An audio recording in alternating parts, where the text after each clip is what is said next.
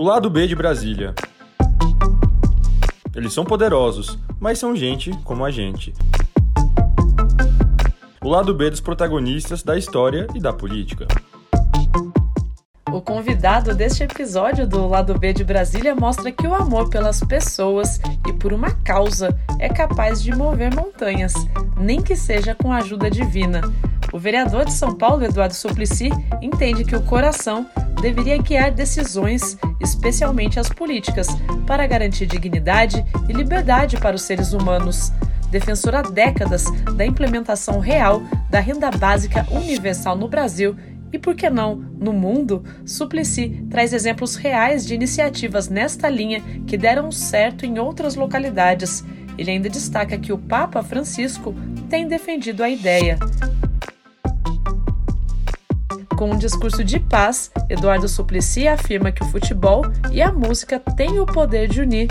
E como não poderia ser diferente, ele canta aqui duas músicas e eu não vou dizer quais são, para que você escute este episódio, em que ele também relembra como foi despertada nele a consciência social.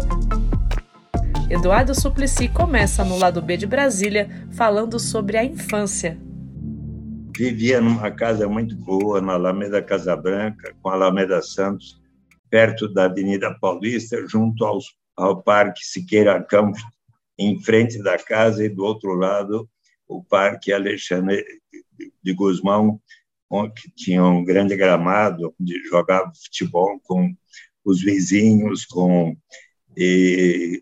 pessoas de todas as classes, inclusive porque muitos jogavam entregadores de empório, por exemplo, jogavam bola conosco. E, mas eu, aos poucos, fui observando também, ali perto de casa, como que uh, nós vivemos num país ainda com tantas desigualdades e, e eu tinha pais assim que eram muito cristãos, católicos, Paulo Cochrane Suplicy, Filomena Matarazzo Suplicy, que, de um lado, colocavam para nós que éramos 11, seis homens, cinco mulheres, eu sou oitavo dos 11, e eles nos transmitiam os valores da quão importante era que sempre nos mantivéssemos unidos, fraternos, solidários, mas que estes valores precisavam ir para além dos muros de nossa casa. Então, eu desde menino comecei a observar situações como certo dia, digamos, aos 10 anos de idade, eu dormia em frente ao parque e de repente era acordado, ui! e ia ver eram mulheres que estavam sendo levando borrachadas de policiais uhum. e que levavam-nas para o distrito policial, ficavam lá três, quatro dias e daí voltavam para uh, vender o seu corpo ali. Então, são coisas que foram aos poucos me fazendo pensar até hoje sobre como resolver os problemas sociais. Foi ali, então, que o senhor criou essa consciência social e que iniciou nesse rumo da militância política. Dentre outros tantos episódios, este foi um deles, mas ah, podemos falar de outros.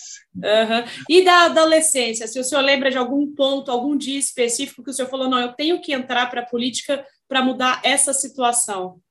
Um pouco além da adolescência, eu tinha 21 anos. Tinha completado o curso, o, do, os dois primeiros anos do curso de administração de empresas da Escola de Administração de Empresas de São Paulo, da Fundação Getúlio Vargas. Conversando muito com amigos, eu comecei a ficar interessado em saber o que, que era o marxismo, o socialismo, o capitalismo, o desenvolvimento do mercado como europeu que estava se dando uh, muito acentuado. E houve um, um festival da juventude em Helsinki uh, na Finlândia por uma semana uh, normalmente organizado pelos partidos assim mais progressistas. E, e, e surgiu uma excursão muito interessante e barata para visitar os países do leste europeu, assim como depois da, da Europa Ocidental. E eu perguntei para meus pais se eles me dariam de presente para eu viajar um semestre é, para conhecer. E, felizmente, me deram, além de participar do Festival da Juventude, eu fui visitar a Rússia, a Tchecoslováquia, a Polônia, a Hungria, a Iugoslávia, a Bulgária, a Áustria, a... passei na Ucrânia, que está em guerra também, passei por Kiev, é, indo de Viena para Helsinki de trem, é, fui, é, visitei também a Suíça, a França, a Itália, enfim, de, e, e a Alemanha Ocidental e a Oriental e o Muro de Berlim, que causava tanta preocupação. E eu, especialmente ao ver situações as mais diversas, e o próprio Muro de Berlim, a Alemanha ocidental tão desenvolvida, a oriental com dificuldades, eu pensei comigo mesmo, sim, ah, será importante nós nos empenharmos para construir uma sociedade mais igualitária, mais justa, solidária, mas é importante que isso se dê através dos meios democráticos, com liberdade, com democracia. Ou seja, estar pensando nesses assuntos, eu uh, me fizeram sim uh, ter a vontade de colaborar para que o Brasil caminhe numa direção a mais democrática possível e, e também sempre ouvindo os apelos de pessoas como o, o Papa Francisco, que tem dito a, aos povos do mundo, eh, aos chefes de Estado, colocar em prática aqueles instrumentos de política econômica que possam elevar o grau de justiça na sociedade para que então possa haver a paz dentro de cada país e dentre os países. Não é? Então, eu sou um admirador do Papa Francisco, não sei se você já leu Vamos Sonhar. Ah, eu recomendo, você sabe uhum. por quê? Porque neste livro, sabe a que conclusão o Papa Francisco chega a respeito de um tema sobre o qual você gostaria de me entrevistar? É. Posso ler para você? Por favor, por favor, faça a gentileza. Reconhecer o valor do trabalho não remunerado para a sociedade é vital para repensarmos o mundo pós-pandemia. Por isso, acredito que seja a hora de explorar conceitos como o da renda básica universal. A renda básica universal poderia redefinir as relações no mercado laboral, garantindo às pessoas a dignidade de rejeitar condições de trabalho que as aprisionam na pobreza.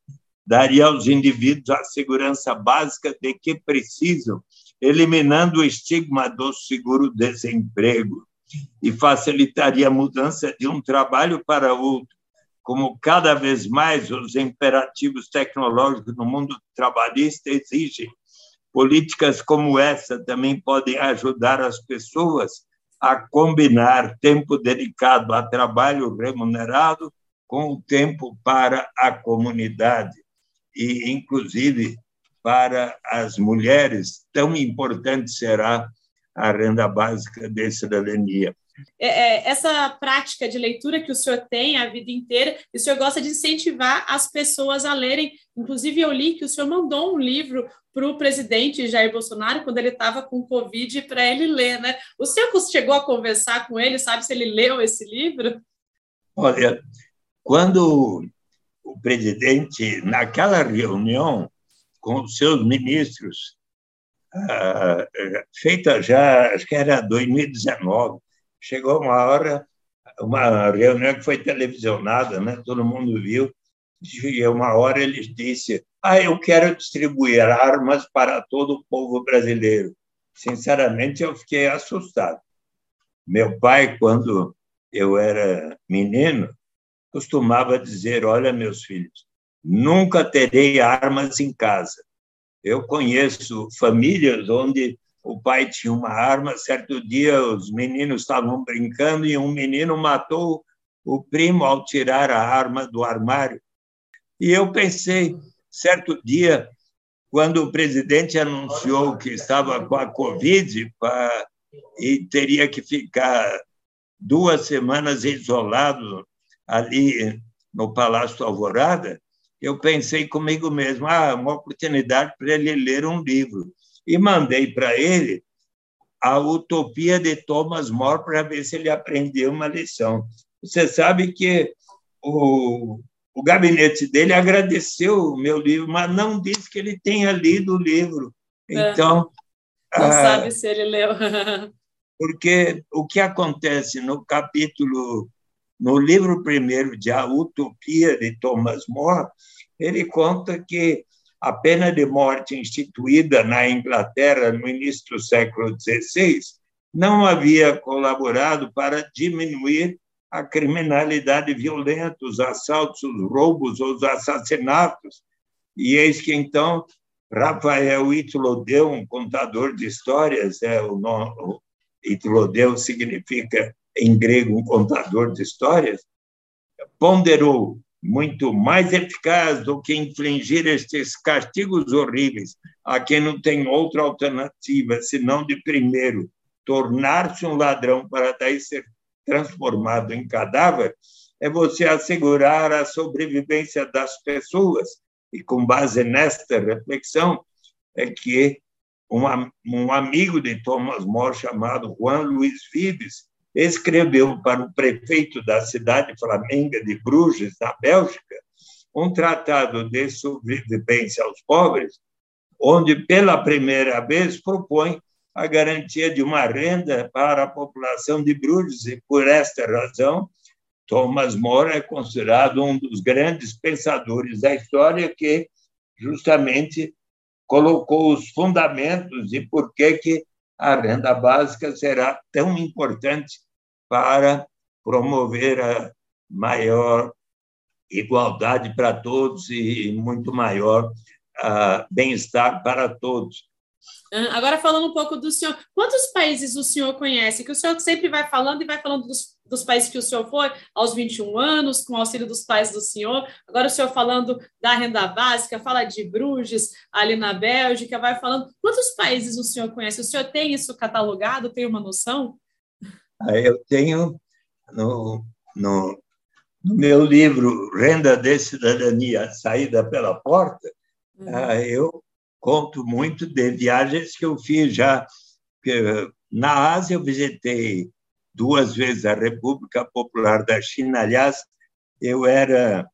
Uh, eu escrevia na Folha em 1976 e fui um dos três convidados para pela, pelo governo da República Popular da China depois que o, o Brasil reatou relações diplomáticas com a China, nós fomos os três primeiros, era Dirceu Brizola, Roberto Mulaert e eu, Eduardo Suplicy, pela Folha, para visitarmos a, a República Popular da China, ou fizemos por 20 dias, e daí eu escrevi inúmeros artigos para a Folha de São Paulo sobre aquela experiência formidável de conhecer a China, mas eu também voltei à China quando era senador, aliás, porque o, o aquele que foi o tradutor do, do nosso diálogo na China, ah, ele se tornou embaixador da China no Brasil, e quando eu era senador, ele fez questão que eu visitasse a China mais uma vez em 2000 e pouco, e, e foi formidável uh, poder observar o, o, crescimento da economia chinesa e como que eles transformaram uh, o país. Né? Uh, eu também, na, na, na Ásia, visitei países como o Japão, o, a Coreia do Sul, gostaria de ter visitado a Coreia do Norte, mas lá, falando para os sul-coreanos, eu disse: olha, eu acho que seria bom um dia vocês fazerem as pazes com a Coreia do Norte e uma eu vou fazer duas sugestões. Primeiro, porque vocês admiraram tanto a seleção brasileira que tinha ganho o campeonato mundial de futebol no Japão e na Coreia, convide a seleção brasileira para fazer um jogo de dois jogos de futebol, um na capital da Coreia do Sul, um outro na capital da Coreia do Norte, porque o futebol muito congrega as pessoas, é um ótimo fazedor da paz, né? E, e também coloquem em prática uma renda básica de cidadania para toda a Coreia do Sul, Norte e Sul. Uh, visitei na África uh, diversos países como a Namíbia, o Quênia. Uh, nesses dois países eu vi experiências da renda básica, mas visitei Moçambique, Angola e, e diversos outros países, eu não vou recordar o número de todos. Na América Latina, eu também visitei Argentina, Uruguai, Paraguai, visitei o Peru, uh, e a Costa Rica e, na, e eh, Honduras, e visitei Cuba duas vezes, o México, os Estados Unidos diversas vezes, porque, inclusive, lá completei o meu. Primeiro, estive lá na adolescência fazendo um curso de inglês na American University, mas no, nos anos 60 e depois 70 eu fiz o mestrado na Michigan State e também uh, o doutorado na Michigan State com 15 meses na Universidade de Stanford, onde inclusive fui convidado a a lecionar um curso de economia brasileira. Uhum. Conheceu, deu uma volta ao mundo, né? Os cinco continentes foram, foram bem contemplados pelo senhor. Dentre os, país... Pode falar. Dentre os lugares do mundo que eu visitei de enorme importância para mim, foi o Alasca. Você já esteve no Alasca, Juliana? Nunca, nunca. Permita-lhe contar o que eu vi no Alasca nos anos 1995 eu conheci ali o, o prefeito, ex-prefeito e ex-governador Jay Hammond. Ele era o prefeito de, de uma vila de pescadores denominada Bristol Bay no início dos anos 60. E então ele disse aos seus concidadãos, porque ele observou que de lá saía uma grande riqueza na forma da pesca, mas boa parte da população ainda era pobre. Então, disse ele ao, ao pessoal: vamos criar um imposto de 3% sobre o valor da pesca para instituir um fundo que a todos pertencerá. Mas o imposto sou contra, enorme resistência. E ele, então, ah, precisou cinco anos para persuadir a comunidade. Uma vez instituída, deu tão certo que dez anos depois ele foi eleito governador do estado do Alasca. E então, ao final dos anos 60, na Baía de Prudhoe, ao norte do Alasca, se descobriu enorme reserva petrolífera. Então, o governador eh, Jay Hammond disse aos seus, então, 300 mil cidadãos, que hoje são 750 mil, nós precisamos pensar não apenas na geração presente, mas na vindoura, porque o petróleo, como outros recursos naturais, não é renovável. Então, vamos separar pelo menos 25% dos royalties decorrentes da exploração dos recursos naturais para instituir um fundo que a todos pertencerá. E ele quis que todos debatessem e votassem. 76 mil disseram sim, 38 mil não, dois para um venceu. E aqueles recursos passaram a ser investidos no Fundo Permanente do Alasca em títulos de renda fixa, ações de empresas do Alasca, contribuindo para diversificar a sua economia dos Estados Unidos, internacionais, inclusive 200 ações de empresas brasileiras, Petrobras, Vale do Rio Doce, Itaú, Bradesco, Banco do Brasil, portanto, nós contribuímos para que isso exista lá, empreendimentos imobiliários. E o fundo passou de um bilhão de dólares no início dos anos 80 para mais de 80 bilhões de dólares hoje. Vamos supor, Juliana, que você estivesse residindo no Alasca um ano ou mais. Então, entre 1 de janeiro e 31 de março, você teria preenchido um formulário, uma folha só, sou Juliana Martins, resido em tal endereço. Se viajei no ano passado, única exigência está lá um ano ou mais, foi por tal motivo estou aqui de volta. Responde por suas crianças até 18 anos, por elas recebe igual para todos. Trabalho em tal instituição, não precisa dizer quanto está recebendo, nem o seu patrimônio acumulado, igual para todos duas pessoas que lhe conhecem testemunham essa declaração é verdadeira.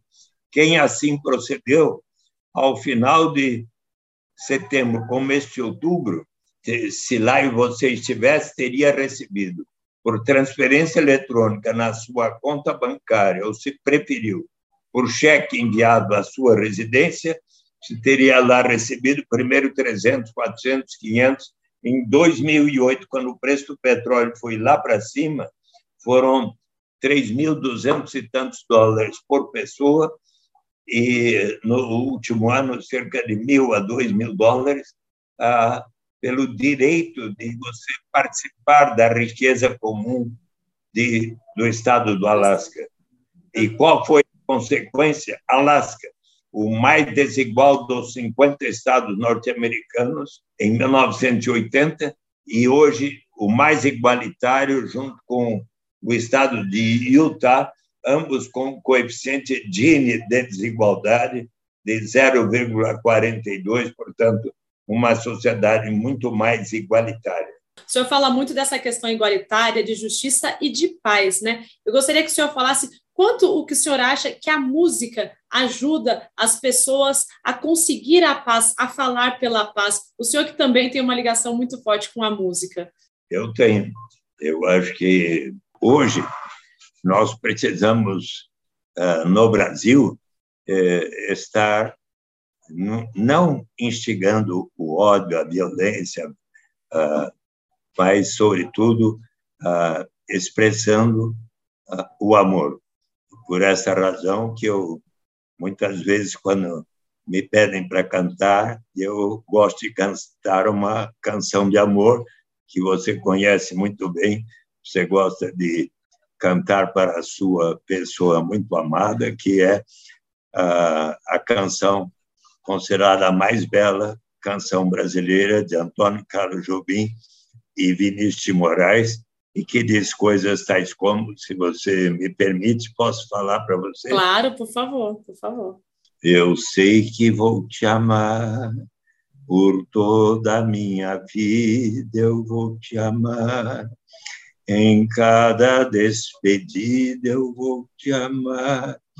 Desesperadamente eu sei que vou te amar. E cada vez verso meu será para te dizer que eu sei que vou te amar por toda a minha vida. Eu sei que vou chorar a cada ausência tua, eu vou chorar, mas cada volta tua de apagar o que esta ausência tua me causou. Eu sei que vou sofrer a eterna desventura de viver, à espera de viver ao lado teu por toda a minha vida.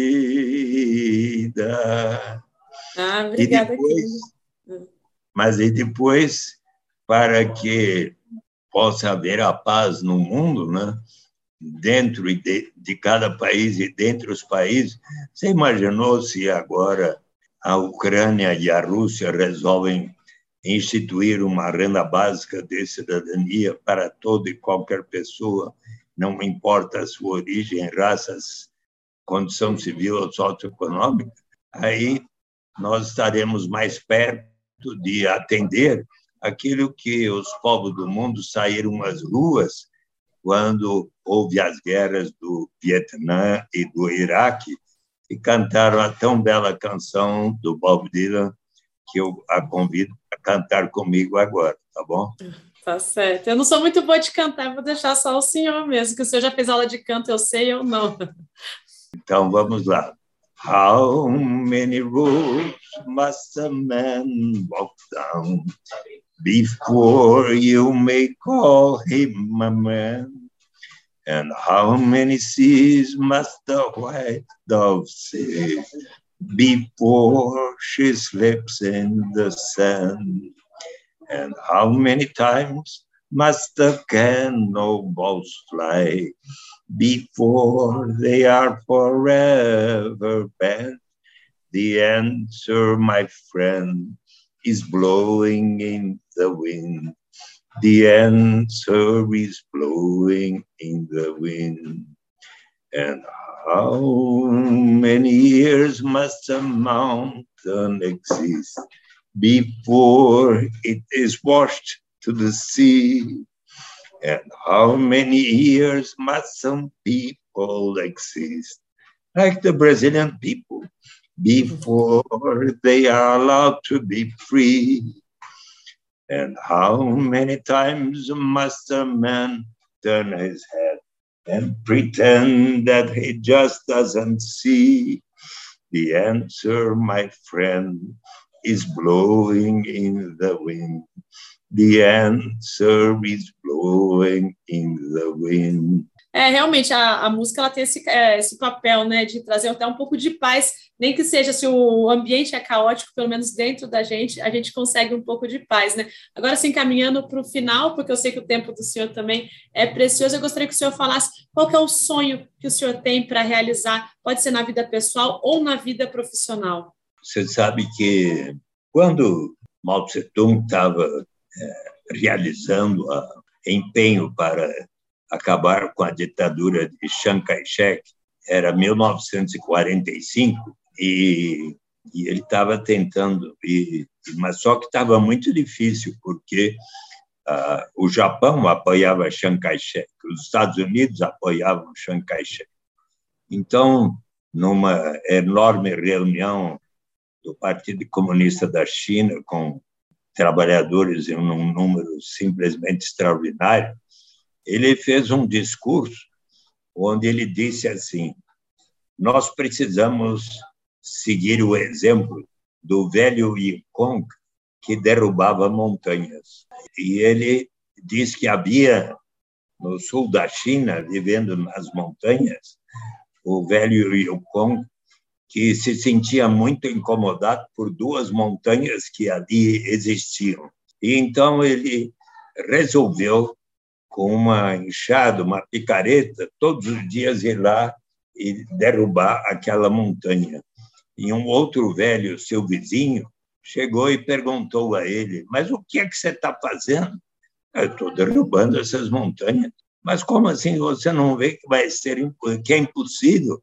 Você vai passar a vida inteira aí e não vai derrubar essa montanha. Vou sim. Eu venho aqui todos os dias com meus filhos e depois os meus netos e tal, até que derrube. E ele continuou a fazê-lo. E, uh, certo dia, os anjos dos céus ficaram tão empolgados com ele que resolveram retirar aquelas duas montanhas. E daí ele disse: Nós temos três montanhas a retirar do nosso caminho o imperialismo, o feudalismo e o, e o capitalismo. E, e aí, em 1949, ele conseguiu e formou a República Popular da China, que conseguiu um sucesso extraordinário de desenvolvimento e de erradicação da pobreza. E eu tenho, sim, um sonho tal como o de derrubar as montanhas do velho Yukon. O primeiro sonho é reconquistar uma pessoa amada que eu estou conseguindo. o segundo é, é de justamente ver no Brasil implantada para valer a renda básica de cidadania incondicional e universal, tal como o Papa Francisco agora tem defendido, e levando em conta que trata-se de uma lei que eu, felizmente, consegui ver aprovada no Congresso Nacional por todos os partidos. Estou procurando combinar com Deus para que me dê saúde suficiente para ver ainda durante a minha vida a renda básica de cidadania se tornar uma realidade universal para todos os brasileiros e brasileiras, inclusive para Juliana Martins, e, se possível, também em todos os países do mundo. Esse é o meu sonho. Amém. Eu também espero que o senhor veja ainda em vida. O senhor tem muitos anos ainda pela frente, né? O senhor tem muita vitalidade. Só uma última pergunta que eu queria fazer para o senhor. O senhor falou sobre amar alguém e sobre amar o que se faz. Se o senhor tivesse que escolher, o que é mais importante para um ser humano? Ter alguém para amar ou ter uma profissão, ter algo que se faz, que se ama? O que eu posso lhe dizer é que quando eu estou bem com a minha pessoa amada, eu faço muito melhor a minha atividade política. Então, tá bom? Tá certo. Muito obrigada, então, Eduardo Suplicy participou aqui do Lado B de Brasília. Agradeço demais pelo tempo do senhor e por ter cantado. Fico muito feliz por o senhor ter cantado aqui também. Juliana, eu quero muito agradecer.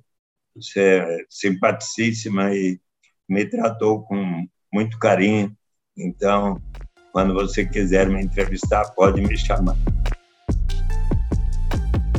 Este foi Eduardo Suplicy no lado B de Brasília. Eu sou Juliana Martins e eu volto em breve com mais um episódio.